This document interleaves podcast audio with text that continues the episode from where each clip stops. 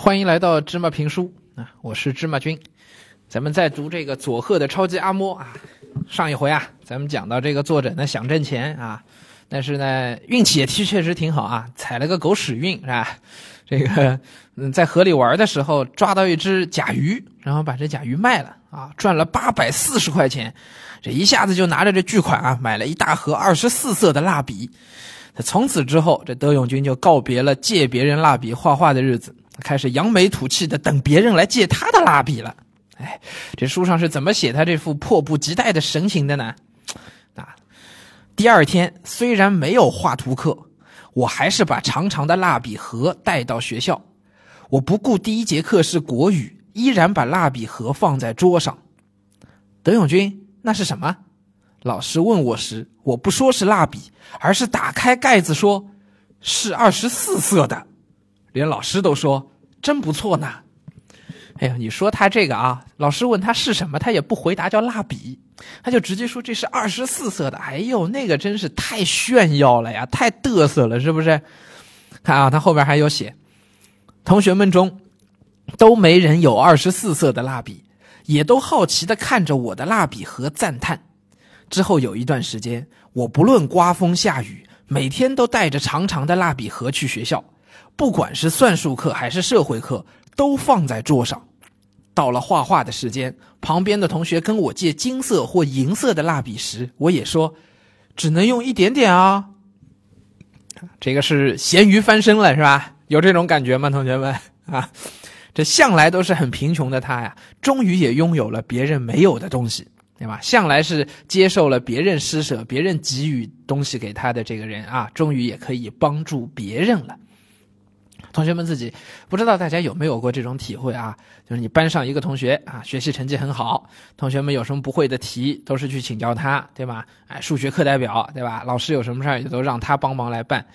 时间长了以后，渐渐就会觉得自己好像就比这么一个同学地位要低一点，是吧？因为什么事儿都是他比较厉害啊，总是有求于他。可是有一天啊，忽然这位同学跑到你这儿来，向你请教一个他不擅长的东西。哎，请你去唱个歌呀，请你去画个画呀，啊，请你来帮他呃做件什么事儿啊？这样一下，你是不是会觉得，哎，这谁都不比谁差嘛？哎，信自信心、自尊心又回来了，对不对？心情也好起来了啊。所以啊，人其实也就是这样，就是啊，按芝麻君的说法，就是人活在这世界上，总是啊被被别人笑笑，偶尔也笑笑笑别人。啊，就是每个人都不比谁差，你都有自己的长处，你也一定都有自己的短处，对吧？所以你的短处暴露出来的时候，难免会被别人笑话。可是同样，你也总有那咸鱼翻身的时候。你看，都跟德永军穷成这样了，你照样有机会自己挣了钱，买了一盒蜡笔，就在同学面前翻身了嘛？是不是？哎，都有机会啊。好，不过呢，这开心管开心啊，咱们不要忘记这德永军买蜡笔的最重要的目的，干嘛？是给妈妈画像嘛？是不是？这用了这么高大上的蜡笔，德永君是不是就能把妈妈画成个大美人了呢？哎，我相信同学们应该能猜到，书里写了。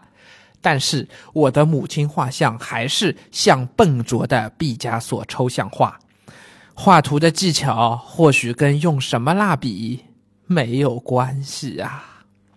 这可是句大实话，同学们。哎，你看看你现在啊，啊，爸爸妈妈，我考试考得不好啊，我要用更好的文具，因为我这个笔写起来不方便，都是借口，是不是？哎，我要用水笔，用水都是借口。文具好不好，跟你考试好不好没有关系，就跟这德永君一样，能不能把妈妈的画像画好，跟你用什么样的蜡笔，关系真的不大呀。所以呢，大家以后啊，不要再找借口了啊。这毕加索啊，咱们这要稍微扯开说两句。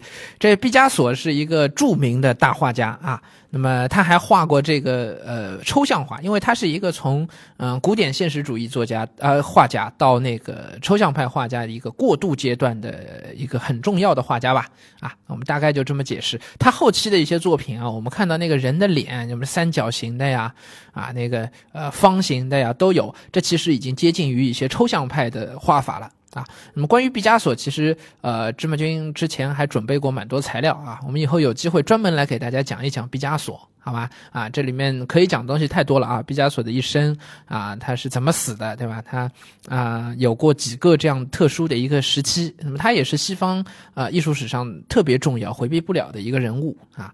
那么毕加索的作品呢，也到中国来展出过啊。好，我们以后有机会详细说毕加索啊。今天就先给大家说到这儿，咱们下一回就进入第八章了，叫母亲和棒球少年。